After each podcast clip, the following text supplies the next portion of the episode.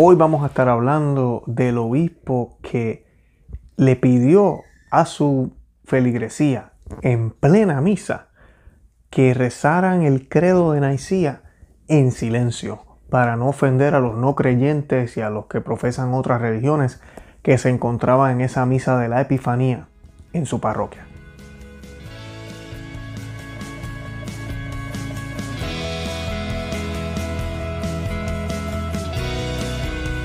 Bienvenidos a Conoce, Ama y Vive tu Fe. Este es el programa donde compartimos el Evangelio y profundizamos en las bellezas y riquezas de nuestra fe católica. Les habla su amigo y hermano Luis Román y quisiera recordarles que no podemos amar lo que no conocemos y que solo vivimos lo que amamos. Hoy vamos a estar hablando de esta noticia que de verdad que me tiene a mí eh, paralizado también porque es increíble todo lo que está sucediendo en la iglesia. Es increíble. Es un obispo canceló el credo prácticamente en las misas, en plena misa. Le pidió a la feligresía y no recemos el credo en voz alta, vamos a rezarlo en silencio, porque tenemos hermanos invitados aquí que no profesan nuestra fe. Y, así lo hicieron. Y la misa se llevó a cabo de esa manera. Eh, nosotros sacamos un video hace poquito sobre la desobediencia y aquí vemos una vez más lo que estábamos hablando en ese, en ese episodio sobre la desobediencia donde no se obedece lo que la iglesia enseña, no se obedece el misa romano. Y estoy hablando aquí de la misa nueva, ni siquiera eso obedecen ya esta gente, estos modernistas que se han adueñado de estos puestos en la iglesia.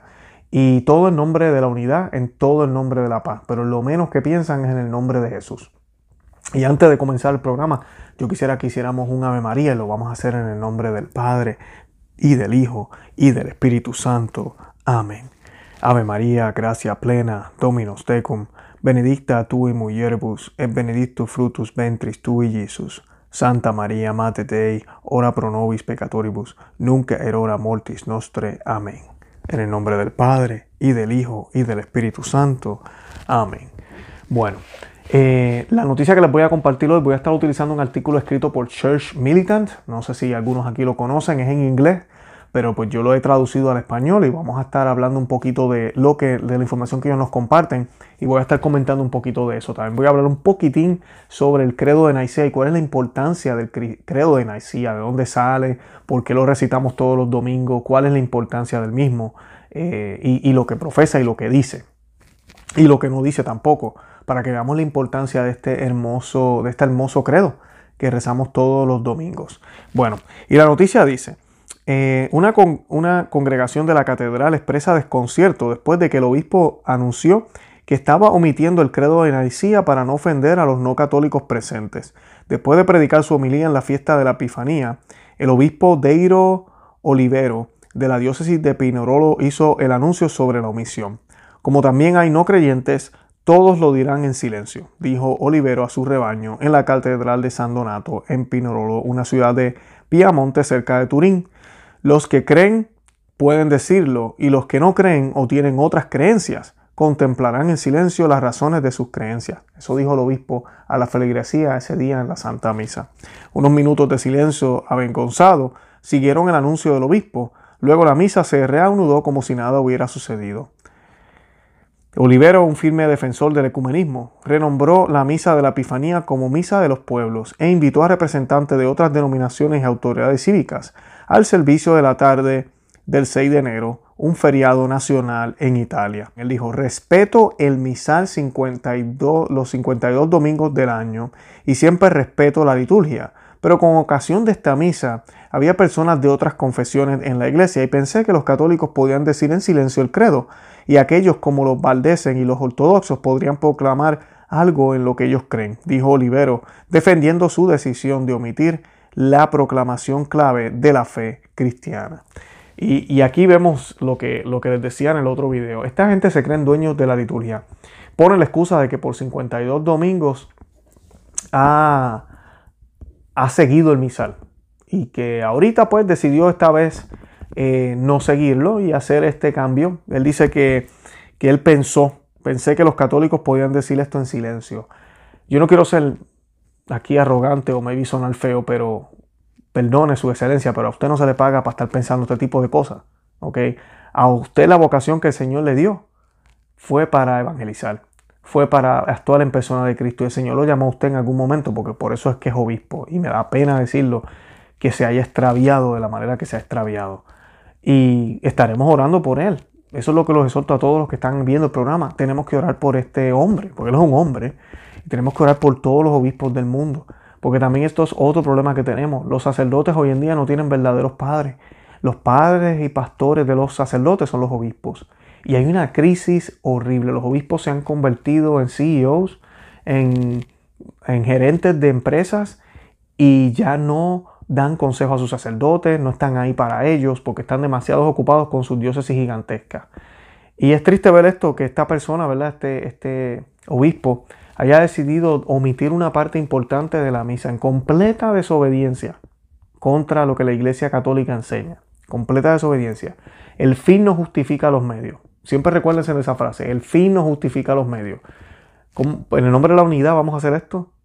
Primero que nada, la iglesia no está para la unidad. La iglesia está para servir, ¿verdad?, a Cristo. Y para darle a Cristo al mundo. Para eso existe la iglesia, para la Eucaristía.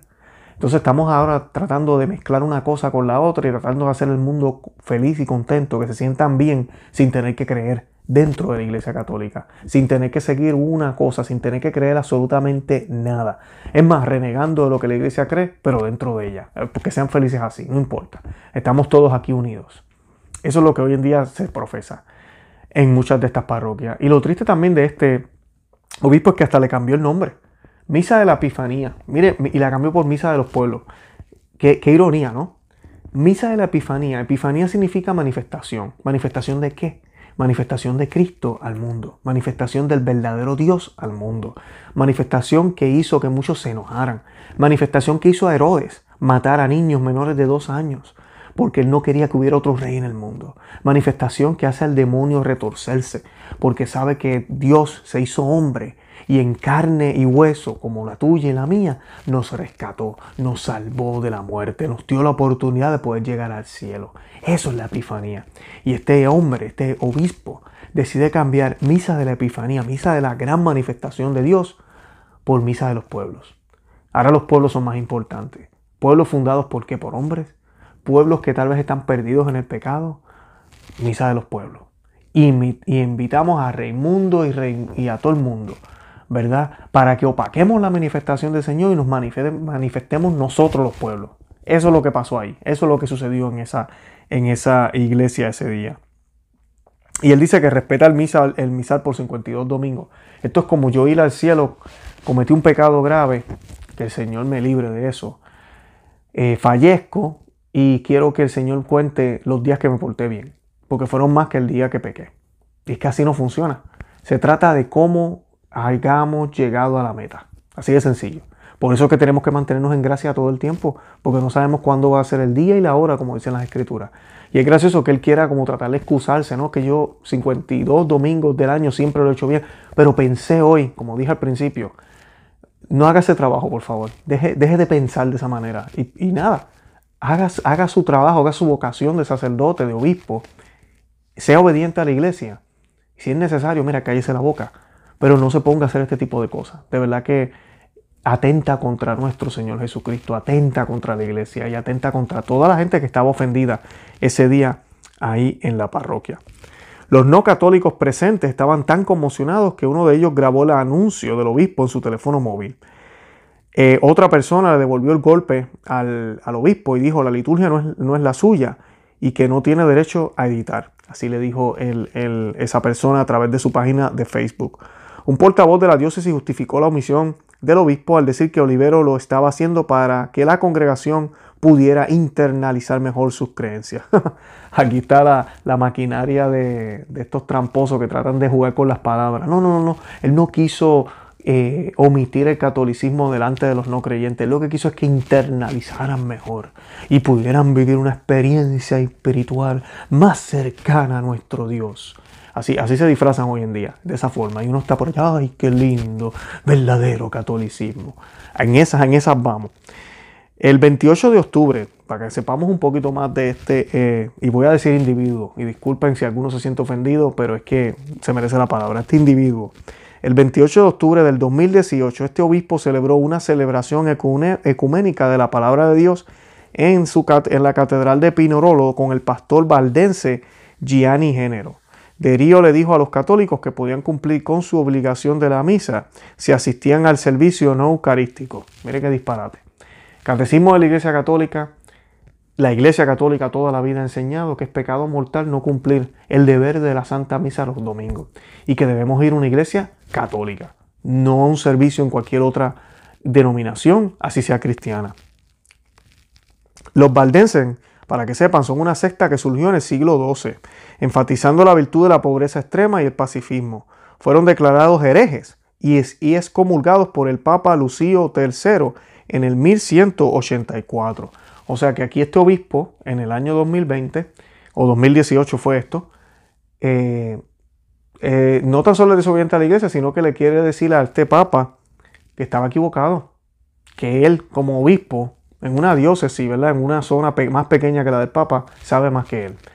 Y que él entiende que aunque esta gente son herejes, los católicos pueden ir allá y recibir sus servicios y eh, cumplen con su deber. Sin embargo, Darío ha insistido que los cristianos no tenemos la verdad en nuestros bolsillos, pero estamos en busca de la verdad como todos los demás. Uh, completamente equivocado, caballero. ¿Cómo que no tenemos la verdad? Tenemos la verdad y la verdad se llama Cristo tenemos la verdad y la verdad completa. Y cuando digo verdad completa suena raro porque la verdad es solo una. No hay verdades incompletas. Pero sí sabemos que los hermanos confundidos profesan a Cristo. ¿Verdad? Ellos no tienen la verdad porque les falta prácticamente el cuerpo entero de lo que es Cristo. Pero por lo menos conocen a Cristo. Nosotros tenemos la verdad. Nosotros sí la tenemos. Nosotros no estamos buscándola nuestro Señor ya nos encontró, porque muchos van a ser los llamados y pocos los escogidos. Nosotros la tenemos. Ahora, que vivamos como ella nos los pide, es otra cosa. Que estemos completamente santificados, eso es otra cosa. Ahí, eso es totalmente de acuerdo. Pero de ahí a decir, no, nosotros no tenemos la verdad, estamos también como cualquier otra religión buscándola. O sea que no sabemos quién es, no sabemos si es una persona, no sabemos hacia dónde nos lleva, no sabemos qué tenemos que hacer, no sabemos qué tenemos que seguir, no sabemos cómo se debe vivir, no sabemos nada, todavía estamos buscando. Y eso no es cierto.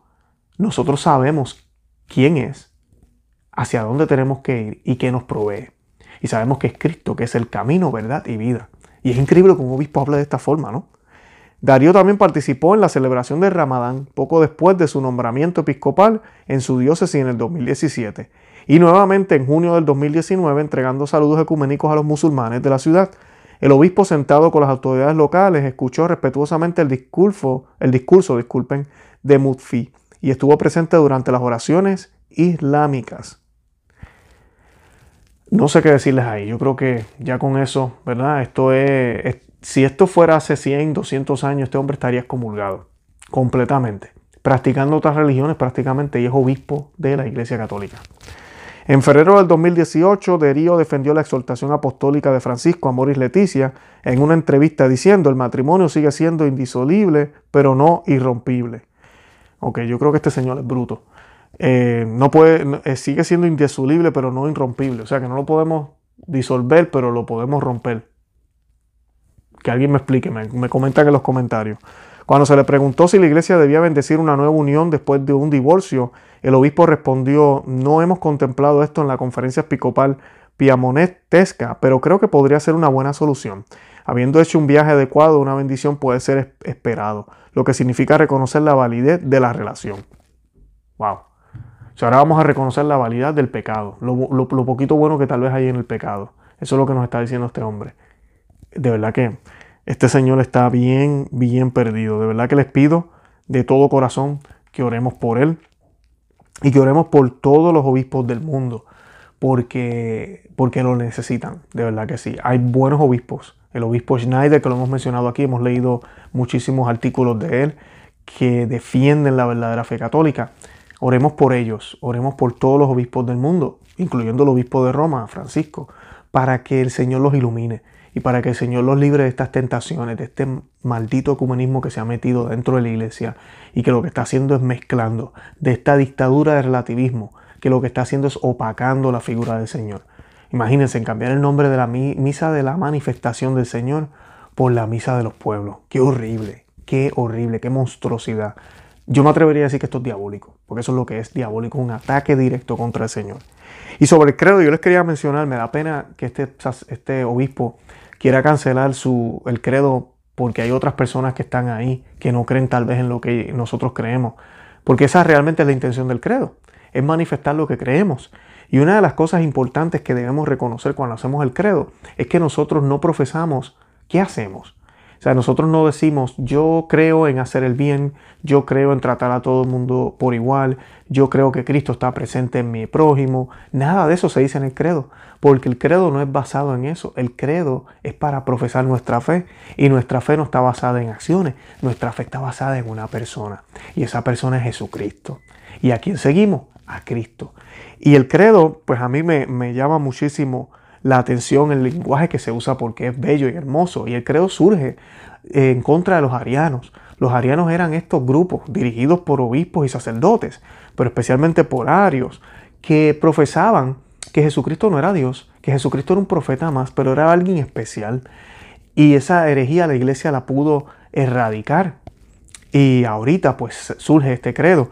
Y en la segunda parte del credo, que es la parte más larga y la parte más importante, dice, creo en un solo Señor Jesucristo, Hijo único de Dios, nacido del Padre antes de todos los siglos. O sea que el Hijo de Dios, Jesucristo, existe desde el principio, siempre ha estado. Dios de Dios, luz de luz, Dios verdadero de Dios verdadero, engendrado, no creado, engendrado, no creado. Dios verdadero de Dios verdadero. O sea que es lo mismo. De la misma naturaleza que el, que el Padre por quien todo fue hecho, que por nosotros los hombres y por nuestra salvación bajó del cielo. Y esto es lo que nos hace cristianos. Y por obra del Espíritu Santo se encarnó de María la Virgen y se hizo hombre. Y por nuestra causa fue crucificado en tiempo de Poncio Pilato.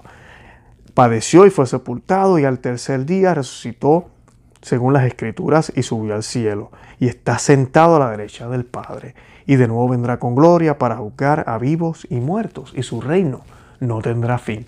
Esto es lo que nos hace cristianos y es lo controversial y lo que le molesta a muchísima gente, porque es bien fácil decir, no, todos creemos en Dios.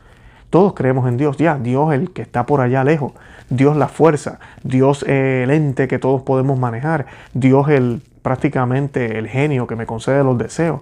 Pero cuando yo hablo de un Dios que es hombre, de un Dios que murió en la cruz, de un Dios que se, que se hizo hombre, ¿verdad? Pero no dejó de ser Dios. Un Dios que se encarnó de una virgen.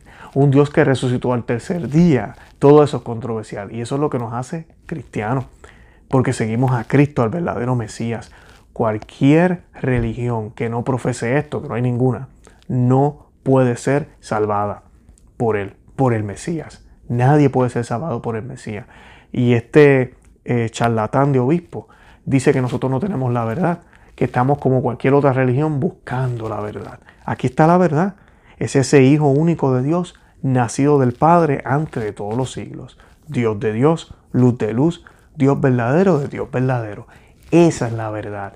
Y a Él debemos seguir. Sus palabras no son meras palabras, sino que deben ser órdenes y palabras de vida para nosotros. Su cuerpo y su sangre la consumimos en las especies de pan y vino en la Eucaristía. Porque sí, Parece pan, parece vino, pero deja de serlo para convertirse en el cuerpo y la sangre del Señor en cada misa. Y de Él nos alimentamos y con Él nos santificamos, porque con mis obras no es suficiente. En Él yo puedo, vivir la vida de perfección que Él me pide que viva, que obedezca a los preceptos de su Padre y que en mí habite el Espíritu Santo, para que así yo pueda vivir una vida de santo, para que no sea yo quien vive, sino que sea Cristo quien vive en mí. Eso es lo que queremos los cristianos.